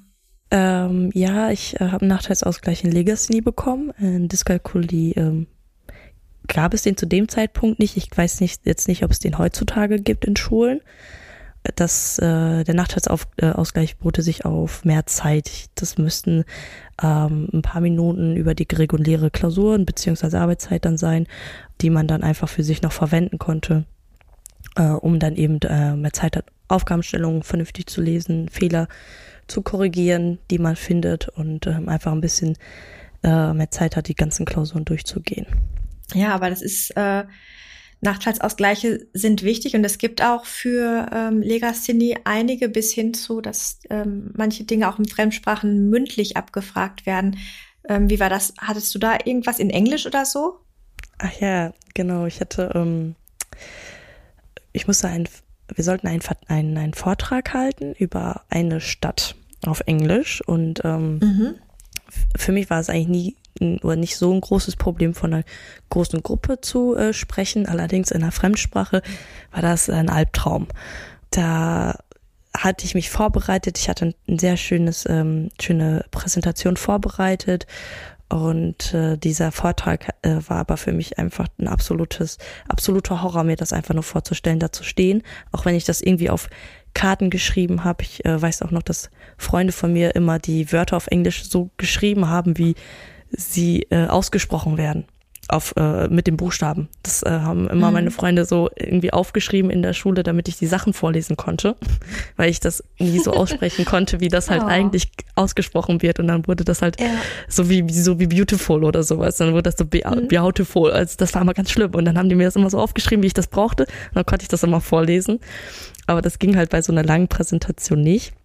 Und dann kam äh, mein Vater auf die Idee, das aufzunehmen zu Hause mit dem Mikrofon in einem geschützten Rahmen und mhm. ähm, mit ganz viel Ruhe und Zeit und man konnte es immer wieder neu machen, wenn man nicht zufrieden war oder wenn ich doch zu aufgeregt war. Und dann ähm, haben wir äh, mit einem Laptop und einem alten Mikro uns da ins Wohnzimmer gesetzt und ich habe mir alles aufgeschrieben, wie ich das sagen wollte. Natürlich auch wieder so, wie es ausgesprochen wird, nicht wie das englische Wort eigentlich heißt, damit ich das halt eben ablesen kann. Und ähm, das waren halt so kleine Tricks, die man machen konnte, damit es vernünftig ja, sehr wird. gut. Ja, mhm. das hat auch geklappt tatsächlich. Also äh, einfach ja. aufschreiben, wie es auf Deutsch ausgesprochen oder auf Englisch ausgesprochen wird und mit egal welchen Buchstaben, aber das funktionierte dann. Ähm, hat mir zumindest Sicherheit gegeben, weil ich konnte die Wörter erkennen. Und ähm, ja, und dann haben wir das eingesprochen zu Hause und dann war das an sich einfach eine Präsentation mit Ton. Ähm, und ich stand vorne und habe dann gesagt, ich äh, präsentiere euch meine Präsentation und ähm, habe dann auf Play gedrückt und einfach die Präsentation abgespielt. War trotzdem auch ein bisschen unangenehm, weil das natürlich die einzige Präsentation war, die äh, da halt ab eingesprochen worden ist. Aber für mich ein Gefühl, okay, das läuft jetzt gut und das kann mhm. jetzt keine Katastrophe werden. Und ähm, ja das war äh, schon, und dann hatte ich die Note dafür bekommen und das hat mich so glücklich gemacht, da, da war mir alles egal. Und ähm, deswegen war das ein, eine gute Möglichkeit. Ich war auch froh, dass ähm, meine Lehrerin damals das auch erlaubt hat und äh, mir die, den Rahmen gegeben hat, das äh, machen zu dürfen. Genau. Hm. Wie lange ist das jetzt her? Wann hast du deinen Abschluss gemacht, Hanna? Ich habe meinen Abschluss, das müsste 2017 gewesen sein. Genau, den Waldorf-Abschluss nach A12. Genau, du bist mit dem Waldorf-Abschluss von der Schule gegangen und mit welchem staatlichen Abschluss? Äh, ich habe einen Realschulabschluss gemacht. Genau. Also davor. Und wie ging, wie ging das dann nach der Schule weiter? Das ist ja jetzt auch dann spannend. Also erstmal schon mal, ne, für alle, die jetzt gerade in der angespannten Lage sind und sich um Abschlüsse Gedanken machen, war, glaube ich, das jetzt auch schon die Geschichte total hilfreich. So, wie ging es dann mit den Abschlüssen weiter? Erstmal habe ich dann ein FSJ gemacht ähm, für ein Jahr, um erstmal ein bisschen Ruhe reinzubekommen, weil mein Realschulabschluss auch nicht einfach zu bekommen war für mich. Und da hatte ich auch mhm. schon sehr, sehr, sehr viel gelernt und mich darauf sehr fokussiert. Und dann habe ich ein FSJ gemacht, um erstmal zu Fuß zu fassen, sage ich mal, zu gucken, okay, mhm. was möchte ich denn machen? Und dann habe ich mich äh, während meinen FSJ mich daran gemacht, Bewerbungen zu schreiben. Und ähm, das war leider gar nicht so einfach. Ich habe insgesamt 200 Bewerbungen geschrieben und eine Stelle bekommen in oh, allen ja. möglichen, allen möglichen Bereichen. Ja, also das war ein, ein, ein Akt. Es war, ich lag nicht unbedingt daran, dass die mich, also auf, aufgrund von irgendwelchen Sachen, weil manchmal hat man auch überhaupt keine Rückmeldung bekommen und das war, also war noch nicht mal ein Vorstellungsgespräch. Aber es waren ähm, in Papierform, im E-Mail-Form alles, 200 Stück ungefähr, vielleicht waren es sogar ein paar mehr. Und ähm, dann habe ich kurz äh, vor Ende meiner meines FSJs, dann ich glaube, das war zwei Wochen bevor mein FSJ geendet hat, habe ich dann eine Stelle, oder beziehungsweise wurde ich dann zu einem Vorstellungsgespräch eingeladen, zum eben äh, zur Ausbildung äh, zur Veranstaltungskauffrau war dann ein Assessment Day und äh, damals wusste ich noch nicht genau, was das bedeutet und äh, da ist man dann mit einer ja, Gruppe. Ähm, vielleicht erklärst du das einmal kurz, was man da macht. Ge genau, also es ist eine eine kleine Gruppe von Bewerbern und äh, die durchlaufen dann so an, an einem Tag so ein paar Stationen von dem Unternehmen, dann lernt man das einmal kennen und dann muss man so kleine Aufgaben für die er erledigen. Zum Beispiel war es bei uns einmal eine, eine äh, wir sollten ein Event planen und wir hatten natürlich alle noch keine großartigen Vorkenntnisse, ein paar von denen schon. Ähm, und äh, da sollte man einfach mal sagen, worauf man alles achten sollte. Und das war dann wie so eine Diskussion. Und äh, da war ich natürlich mhm. sehr stark, weil ich mag das gerne zu diskutieren. Und äh, kurz darauf hieß es dann, äh, mussten wir bitte einen Test machen. Und darauf war ich natürlich nicht vorbereitet. Da war dann ein, ein Test mit verschiedenen Fragen, einmal so Allgemeinwissen, dann einmal natürlich Mathe und natürlich Deutsch und Grammatik. Ja, das habe ich mir schon gedacht, okay, das wird, das, das wird nix. Ähm, ich bin nicht vorbereitet. Das ist immer das Schlimmste. Ich muss in allem vorbereitet sein, weil sonst wird sowieso eine 6. Ja, und dann ähm, haben die halt diese Teste ausgewertet und einzeln zum Gespräch gerufen. Und dann hatte ich das Glück, dass ähm, in dieser, in diesem Unternehmen ein ähm, äh, ein Herr auch gearbeitet hat, der Referendar auch zum Lehrer gemacht hat und ähm, der hatte diesen Test gestellt und hatte mich gefragt, ähm, äh, da hat er dann gesagt, ja, das sind aber sehr, sehr viele Fehler. Und dann habe ich das erst auf, äh, ich hatte ein Blackout geschoben und alles. Und dann hat er mich direkt gefragt, ob ich eventuell Defizite hätte. Und ähm, da habe ich dann auch direkt gesagt, okay, ja, habe ich. Also das äh, habe ich da versucht, sofort auch mit offenen Karten zu spielen und zu erklären, so mhm. ne. Und habe aber im gleichen Zug erklärt, was meine Qualitäten sind, und dass ich ein sehr kreativer Mensch bin und ja, ähm, habe äh, sofort erklärt, dass das halt auch heutzutage gar kein Problem ist. Ich habe vielleicht eine Legasthenie, aber wir haben äh, alle Rechtschreibprogramme, die kann man auch nutzen. Ich so, und ich habe vielleicht auch Dyskalkulie, aber es gibt ja auch Taschenrechner und, und Excel. Oh. und, und habe ich gesagt, und ich Sehr weiß gut. auch, wie man die bedienen kann.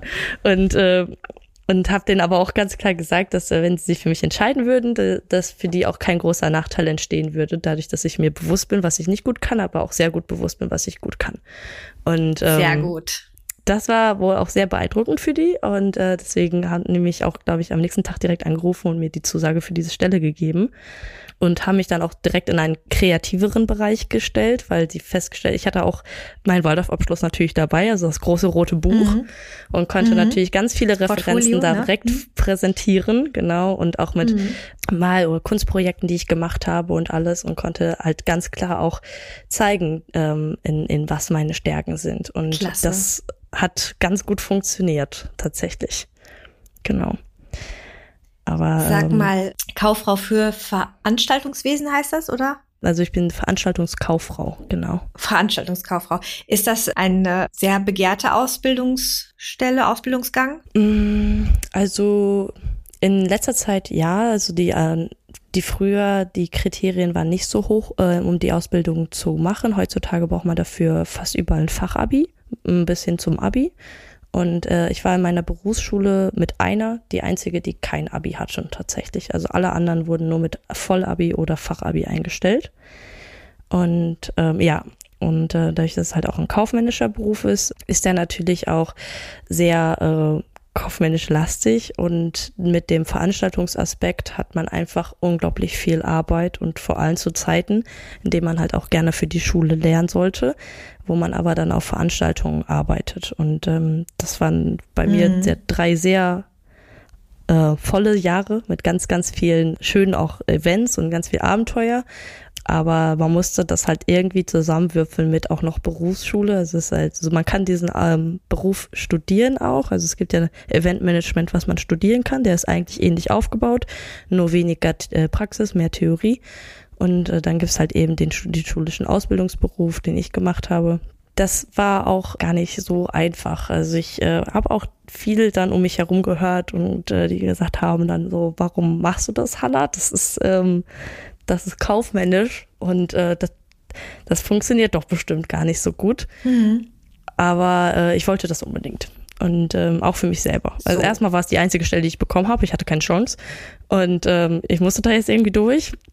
Aber ich wollte mich auch nicht nochmal bewerben und nochmal gucken und alles. Und alles andere fand ich schön an den, an dem Beruf, weil ich gerne organisiere, habe ich schon immer in der Schule auch gemacht, ob Monatsfeiern oder was anderes. Ich habe gerne alles immer gemacht das war einfach immer schon so eine so eine Sache, die ich gut kann, auch gerne Leute äh, mitreißen an, in Projekten und das war einfach so das, was bei mir halt, was ich gerne gemacht habe, einfach als Beruf auch mit äh, aufgenommen.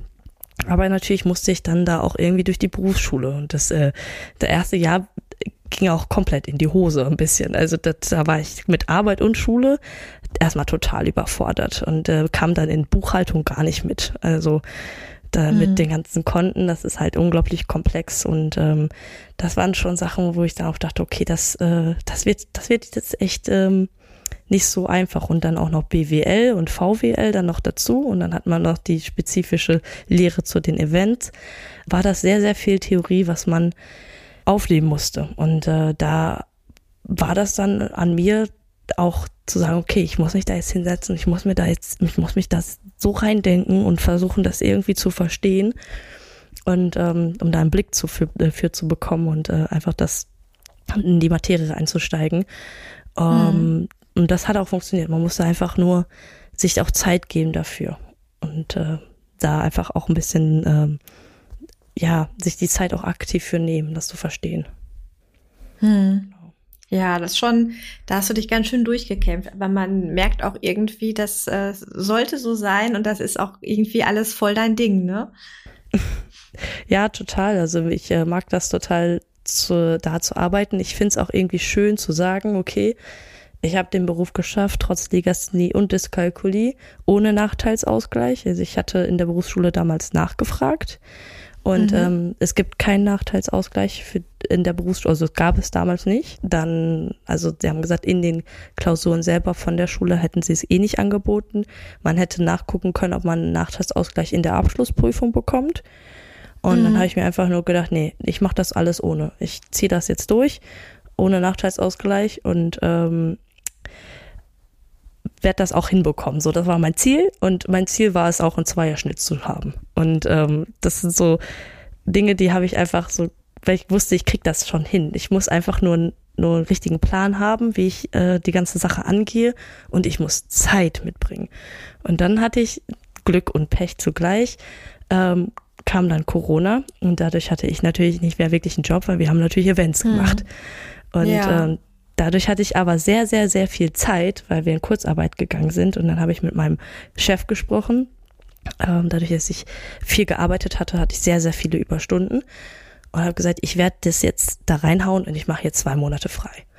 Und äh, weil meine Ausbildung war dann eh zu Ende und dann man, ich konnte auch nicht übernommen werden, dadurch, dass, der, dass einfach die Zukunft noch zu unsicher war damals. Und dann konnte ich mit ihm ganz gut verhandeln. Da habe ich gesagt, ich muss die Ausbildung schaffen. Ich brauche dafür aber Zeit. Ich habe genug Stunden. Ich habe auch noch genug Urlaub.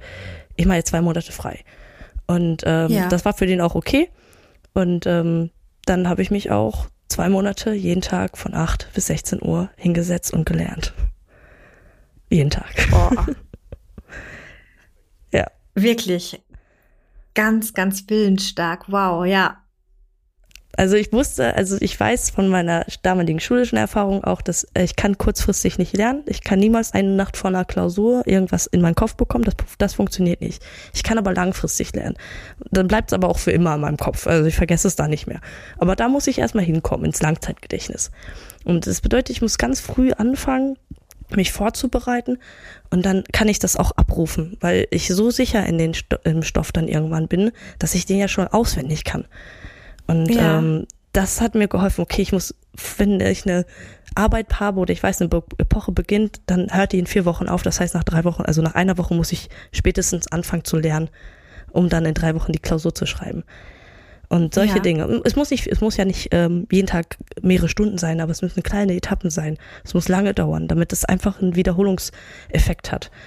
Und äh, dadurch, dass ich einfach durch meine schulische Karriere dann einfach gemerkt habe, okay, ich weiß genau, wie ich lernen muss. Ich weiß, was für Sachen ich äh, machen muss vorher. Zum Beispiel musste ich mich körperlich ein bisschen auch betätigen. Ich musste morgens Sport machen, um dann den Kopf frei mhm. zu haben, um lernen zu können. Oder ich habe klassische Musik gehört. Ich habe alles durchgehört, was man hören kann an klassischer Musik. Weil ich habe festgestellt, diese Streichinstrumente, was auch immer, die haben mich beruhigt, mhm. die habe ich mir auf die Ohren gehauen ja. und ich konnte mich konzentrieren. Und ähm, das waren einfach so Möglichkeiten, okay, jetzt muss ich auch erstmal erforschen, gucken, was funktioniert, worauf reagiere ich am besten, was kann ich ähm, nutzen. Ja. Ja, das ist halt das, ne, dass, dass man, dass auch die äh, Schülerinnen und Schüler, dass die, man muss auch gucken, dass sie nicht in so eine Mühle reingeraten, so, so, der, so eine Ohnmachtsgeschichte einfach, ne, so, ich kann nichts selber tun und ich bin jetzt von irgendwelchen, äh, irgendwelche Therapeuten müssen mir jetzt helfen oder so, sondern dass, dass auch, ähm, ja, Eltern und Lehrer auch darauf achten, dass äh, die Kinder noch gestärkt werden darin, ähm, so ein bisschen auch so sich selber wahrzunehmen und so ein bisschen Selbstfürsorge auch zu betreiben, ne, oder zu merken, ne, was brauche ich denn jetzt eigentlich und dann ähm, mir das zu suchen. Ne? Da, da bist du ja einen sehr langen Weg gegangen, aber ähm, ja, hast ja doch dann für dich dann super Möglichkeiten auch ähm, entdeckt und gefunden, ne? Also echt Hut ab. Ja, definitiv. Danke. Ja. Aber das, äh, das ist es eben. Also das dauert Zeit, bis man ähm, die Methoden findet. Ähm, und man muss halt aber auch gleichzeitig halt wirklich schauen, dass man sich den Ausgleich auch holt. Also diese Mischung und ähm, die macht's am Ende. Am Ende dauert das vielleicht ein bisschen länger. Man muss sich darauf vorbereiten, dass es auch äh, ein Leben lang so bleiben wird. Das wird, äh, aber das wird, mhm. man gewöhnt sich da ja auch dran. Also, dass man ähm, Sachen einfach. Ich mache jetzt aktuell meine zweite Ausbildung und äh, also ich mache eine Zusatzausbildung sozusagen. Mhm. Und ähm, als was? Dadurch, dass ich aktuell von Events äh, in ein in Events und sozialen Bereich gerutscht bin, mhm. ähm, mache ich jetzt eine Ausbildung halt äh, im sozialen Bereich für Menschen mit Behinderung und ich unterstütze die, einen Weg zurück ins Berufsleben zu finden. Und äh, oh, da klasse. genau und äh, das ist das Tolle. Ich kann sehr gut nachvollziehen, wenn ich mit Menschen mit Behinderung arbeite und die Defizite habe, wie sich das anfühlt und äh, kann dadurch ganz gut Wege entwickeln. Und da ähm, lerne ich gerade ganz viel über verschiedene Beeinträchtigungen, Behinderungsbildern und auch psychische Erkrankungen. Und ähm, bin da gerade wieder im Schulkonzept halt tätig und äh, muss halt auch natürlich wieder lernen und Klausuren schreiben, habe aber äh, festgestellt, dass mir das keine Angst mehr macht und ich da auch gar keine Sorgen mehr habe, weil ich ja genau weiß, was ich tun muss. Und ähm, lerne natürlich auch, nehme mir da auch die Zeit für mich, äh, natürlich, weil ich auch wieder den Anspruch habe, dass äh, ich natürlich auch irgendwie was erreichen möchte, aber ohne, ohne zu lernen geht's halt einfach nicht. Ich muss lernen, um ähm, eine Note zu schreiben. Und wir haben auch Deutsch und das ist auch immer noch ein schwieriges Fach für mich. Aber das macht mir keine Angst mehr, die, in diese Fächer reinzugehen und dazu äh, drin zu arbeiten ähm, und zu lernen. Dadurch, dass man einfach irgendwann in der Zeit Methoden entwickelt hat, passiert auch ganz alleine. Das ist einfach so. Man findet einen Weg, beruhigt, mich auf ähm, Projekte vorzubereiten. Ja, klasse. Ne? Also da hast du wirklich für dich super viel mitgenommen und entwickelt und eine super Nachricht ist, dass wir mit dir in unserem Podcast jetzt sprechen konnten und äh, dadurch eben auch viele Eltern und äh, andere äh, KollegInnen das auch mal mit anhören können. Und was ich noch toller finde, ist, dass du tatsächlich auch ähm, ja auch Schulklassen besuchst. Ich habe dich ja selber auch gerade schon eingeladen, in meine Klasse zu kommen, um den Schülern mit den Schülern zu sprechen. Das hast du ja auch schon einmal gemacht. Vielleicht kannst du noch da ganz kurz was zu erzählen und dann schauen wir auch noch mal auf die Fragen, die gekommen sind. Ja, gerne. Also Natürlich, ich besuche gerne äh, Schulklassen oder auch Lehrer, um einfach ein bisschen zu erklären, was eigentlich da manchmal im Kopf los ist.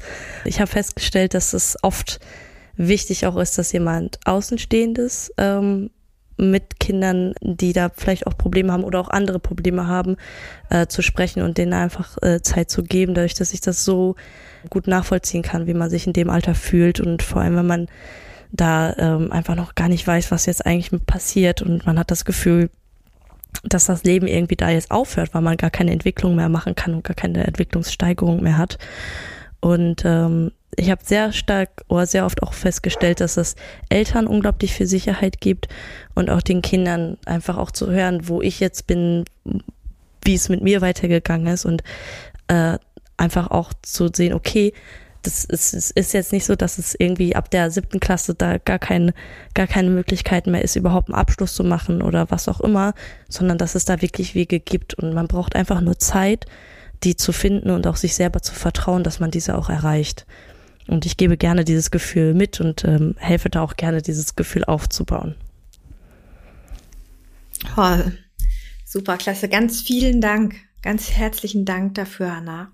Ja, tatsächlich ne, schließt genau an dieser Stelle jetzt auch eine Frage an, die uns erreicht hat. Und zwar war die Frage ja, an welcher Stelle geht der gute Vorsatz des Zeitlassens und des Wartens auf ähm, ja, Lernbereitschaft in ein methodisches Desaster über? Also es musst du ein bisschen aufdröseln. Deine Meinung zum Zeitlassen, Hanna, oder, oder was sind deine Erfahrungen in Sachen Zeitlassen? Was, was ist mit dir passiert, als du Zeit bekommen hast, mit, äh, mit deiner ähm, Legasthenie oder deiner Dyskalkulie umzugehen? Also ganz, ganz wichtig ist, dass man das Kind nicht alleine lässt. Ähm, also mit so einer Diagnose, sag ich mal, in dem Raum stehen lässt, weil ich, ich hatte dadurch, dass ich dann einfach auch bei vielen Therapeuten waren, wegen den, wegen den Tests und alles, konnte man auch viel sprechen. Und äh, das hat einfach auch geholfen, mit der ja. Zeit einfach da einen Weg zu finden und auch mit in den im Unterricht oder im Schulform einfach, äh, man sollte nicht zu viel Zeit lassen, weil man natürlich dann auch zu, sich zu sehr verkopft in bestimmten Dingen.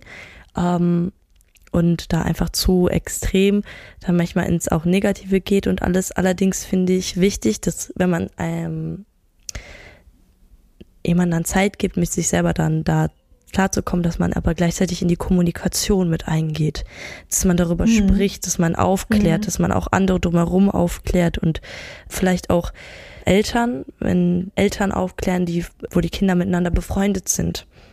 Ähm, weil bei mir war natürlich auch oft, dass ich ähm, Hausaufgaben bei Freunden gemacht habe, wenn ich die besucht habe und äh, dann natürlich manchmal auch, auch Druck von den Eltern bekommen habe, von den Freunden, weil sie ja gar nicht verstanden haben, warum, warum ich da gerade so lange brauche oder warum ich das nicht verstehe oder warum meine Freunde mir jetzt helfen müssen. Und das sind solche Dinge, das vielleicht auch helfen könnte, wenn man da einfach ganz viel aufklärt.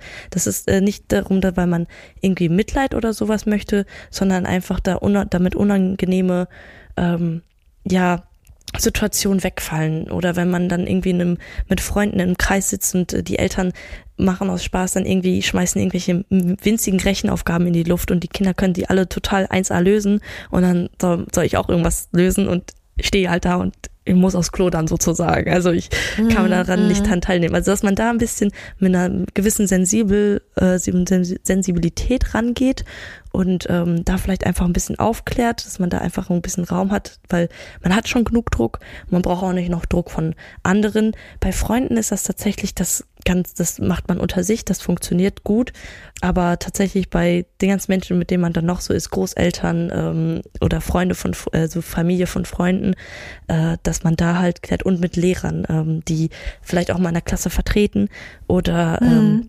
Die in der Klasse dann neu übernehmen oder so, dass das einfach vorher schon kommuniziert worden ist und nicht zu unangenehmen Situationen führt, die man ja dann sowieso immer schon wieder gewohnt ist, aber die dann einfach immer ein bisschen wehtun.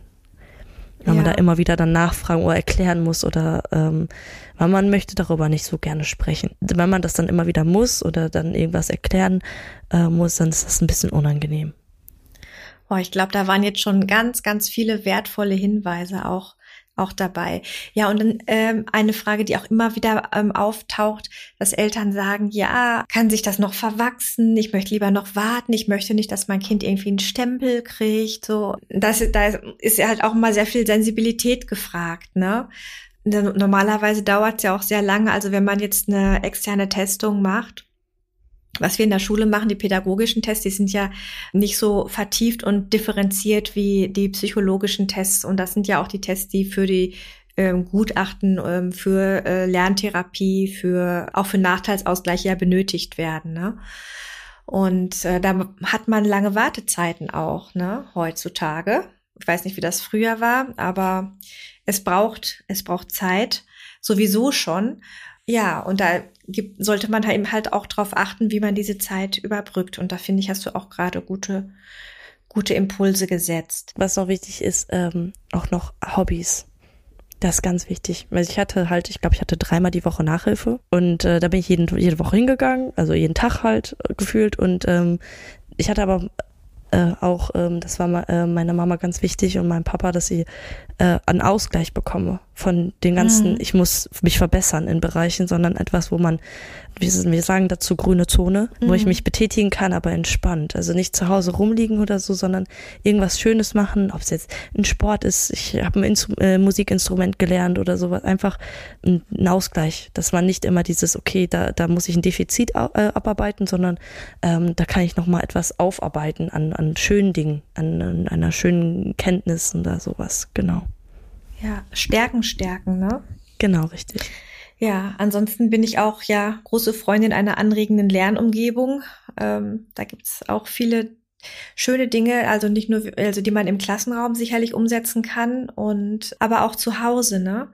Ich finde es halt auch wichtig, ähm, dass das äh, zu Hause auch ähm, gelesen wird, dass, ähm, dass äh, Bücher und das Lesen auch irgendwie so zum Familienalltag gehören und äh, ja, oder hier und da vielleicht auch mal, ne, wenn man gemeinsam was backt oder so, auch mal was auswiegt oder ne, so ein bisschen einfach auch so in die in das praktische Tun kommt und jetzt halt äh, ohne äh, groß abzufragen, ähm, wie viel ist das jetzt oder so, ne? Genau, so ganz Kleinigkeiten ähm, oder was mir zum Beispiel auch äh, manchmal geholfen hat, sind Großeltern was aus der Zeitung vorzulesen. So nur die großen Überschriften. Weil mhm die, die hatten am meisten Zeit, die haben sich die Zeit genommen und das waren auch so kleine Dinge, um das Vorlesen zu üben, weil bei meinen Geschwistern habe ich mir das natürlich nicht getraut, aber bei meinen Eltern mhm. auch nicht.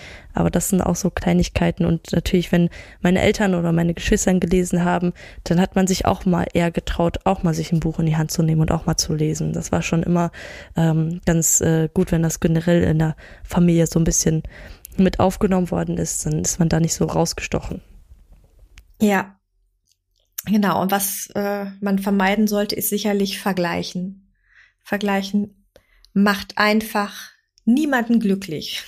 Also äh, ich, äh, ich weiß nicht, warum Menschen das tun. Ja. Es ist stimmt. einfach das, genau, das, das, das Vergleichen von Ungleichen. Ne? Also jeder Mensch hat seine Stärken und Schwächen und ja, ja, das, das ist ganz, ganz wichtig. Und auch, man, das wird natürlich immer irgendwie passieren, aber was ich wirklich auf den Weg mitgeben kann, ist, dass man einfach darauf immer schaut, was kann ich eigentlich gut und ähm, man sich nicht darauf fokussiert, was ich nicht gut kann, weil man, man wird darauf, ähm, also man, wird, man weiß das ja irgendwann, ähm, aber dass man immer guckt, okay, ja gut, ich kann das vielleicht nicht gut, aber ich weiß ganz genau, was meine Stärken sind und da immer wieder einen Fokus drauf haben, immer wieder drauf schauen und das auch in der Familie immer, sag ich mal, öfter, sag ich, erwähnen, als es vielleicht nötig ist oder so, sondern einfach immer wieder sagen, boah, das, das kannst du so gut, einfach diese Stärken richtig betonen. Das hilft total viel. So, eine Frage gab es noch, aber das ist ein sehr auf, ausuferndes Thema. Da geht es eben um äh, den Umgang mit Reflexen, mit, den, ähm, mit der Reflexintegration, äh, Thema Reflexintegration. Das ist wirklich riesig. Ne? Also man sieht vieles im Schulalltag, aber ja. das kann immer, es ist immer so alles und alles und nichts. Ne? Also Reflexintegration gehört auf jeden Fall äh, in äh, Fach kundliche Hände, denn es hat, was kann alles passieren, wenn man, wenn die, äh, wenn bestimmte frühkindliche Reflexe nicht integriert sind, ja? Das hat Auswirkungen auf die Artikulation, auf die Feinmotorik, auf ähm, ja überhaupt die Bewegungen, aber auch auf Überempfindlichkeit, Geräusche, ähm, helles Licht, Ängstlichkeit, Gleichgewichtsprobleme, alles das kann an frühkindlichen Reflexen liegen, die noch aktiv sind. Es ist darauf zu achten, dass es ja eine fließende, zielgerichtete Bewegung bei dem Kind möglich ist und auch ein bisschen die Situation ähm, beobachten. Wie sind die Reaktionen in verschiedenen Situationen? Klar, es gibt auch ein paar Dinge, die sind äußerlich sehr ähm, auffallend, wenn zum Beispiel Kinder in diesem W-Sitz sitzen, also wenn man nennt sich das, kniet und die Beine seitlich abstehen, sodass also im Grunde die Beine ein W bilden. Wenn das immer wieder vorkommt, das ist aber auch nur ein, einer von vielen Reflexen. Und das, wie man hört, also es überschneidet sich mit ähm, Symptomen, ähm, auch, auch teilweise von Konzentrationsschwäche, ja, von, was, was kann das noch, ja, Hochsensibilität auch und ähm, das muss man einfach ganz genau beobachten, zu Hause und in der Schule. Und da sind Fachleute gefragt. Wie gesagt, wenn es um Artikulation geht, Logopäden kennen das. Ergotherapeuten auch. Also da muss man zusammenarbeiten und das, äh, wir können da nur beobachten und das kommunizieren, was wir gesehen haben und Eltern vielleicht auch, aber da muss man einfach die entsprechenden Stellen auch aufsuchen. Und das ist ein großes, großes Thema. ja. Okay, dann denke ich mal, sind wir jetzt auch am Ende der heutigen Podcast-Folge. Ist ja wirklich schon wieder sehr, sehr lang geworden. Aber wir waren auch schon lange nicht mehr on air. Das muss man noch dazu sagen. Nee, eben, finde ich auch. Und diesen Monat gibt es noch direkt die Aufnahme auf der Didakta. Ja. Genau, die, ja, stimmt, die gibt's ja auch noch. Stimmt, da hast du recht. Ja. Ja, und in das der stimmt. Zwischenzeit wisst ihr, wie ihr uns erreicht. Über Instagram, Waldorf.lehrerin, das bin ich und Dustin. Dustins Leben. Ja, genau. Und per E-Mail waldorflehrerin at posteo.de. Und wenn ihr Interesse habt, an unseren Schulen zu arbeiten, wir haben beide offene Stellen im Klassenlehrerbereich, im Fachlehrerbereich. Bei uns sind es die Fremdsprachen Oberstufe Französisch und äh, Englisch alle Stufen irgendwie so könnten wir Verstärkung gebrauchen. Und bei euch? Das denn? Klassenlehrerbereich und ansonsten einfach mal bei uns auf die Webseite schauen. Wir äh, haben da alles aufgeführt, was wir derzeit an Stellen sozusagen offen haben. Genau. Auch da, darüber dürft ihr uns einfach so auch anschreiben auf, auf kurzem Wege, wenn euch da was interessiert. Wir haben auch, also auch ein äh, qualifiziertes ähm, Einarbeitungskonzept und vieles mehr. Also wer da liebäugelt, meldet sich bitte. Genau. Und vielleicht genau. bei äh, jede Stunde zählt, vielleicht auch mal vorbeischauen. Oh ja. einfach mal, einfach mal so äh, erwähnt. Ja, unbedingt, unbedingt, weil da geht's ja eben halt auch darum, um das, die grundständige Berufsausbildung, äh, aber auch um den Quereinstieg, was ja sicherlich auch eine sehr, sehr spannende Sache ist. Kann ich da aus eigener Erfahrung sagen. okay. Ja, das ist denn Zeit für deine Rubrik. Ja, Dankeschön. Ich war ein bisschen ratlos nach dem Ganzen und wie man sich sicherlich vorstellen kann, äh, nach dem Schauspiel hat man jetzt ganz andere Gedanken. Ich habe mir mal was, was Leichtes herausgesucht, was ich ganz schön finde. Und zwar mit der Überschrift Februar. Auf der Spur der strengen Schönen schreitet Februar einher, sanfter, milder von Gebärden, ohne Winterschutz und Wehr. Ihre schönen, ernsten Augen, die voll Sehnsucht vorwärts schauen, sehen schon hinter Regenwolken ahnungsvoll den Himmel blauen. Horch, am Boden leises Regen, unter ihrem nackten Fuß sprießt Schneeglöckchen aus der Erde, Frühlings erster Botengruß wenn im bunten Fastnachtstrubel du der Gegenwart vergisst, wisse, dass Natur da draußen unentwegt am Werke ist, doch die hohe Frau im Schleier, die den Frühling herbestellt, räumt bescheiden ihrer Schwester vor der Zeit das Arbeitsfeld. von Helene Krüger. Sehr schön, eine wunderbare Aufbruchstimmung kommt darüber. Klasse. Dankeschön. Gern, gern. Ja, dann, ja. ja. War mal wieder schön. ja, fand ich auch. Und Hat sehr viel Spaß gemacht. Ja, ja, das sind wir beiden, sehen uns auf der Didakta spätestens wieder. Ja, live ja, und in Farbe. Live und in Farbe. und Hanna, wir sehen uns hoffentlich dann bald mal bei mir in der Klasse. Sag einfach Bescheid, ich komme gerne vorbei. Ja, Bescheid. okay. Alles klar. Sehr gerne. So. Vielen ja. lieben Dank, Hanna. Sehr gerne. Hab noch einen schönen Abend. Alles lieb. Schöne Grüße und bis zur nächsten Folge. Ciao, ciao. Ciao.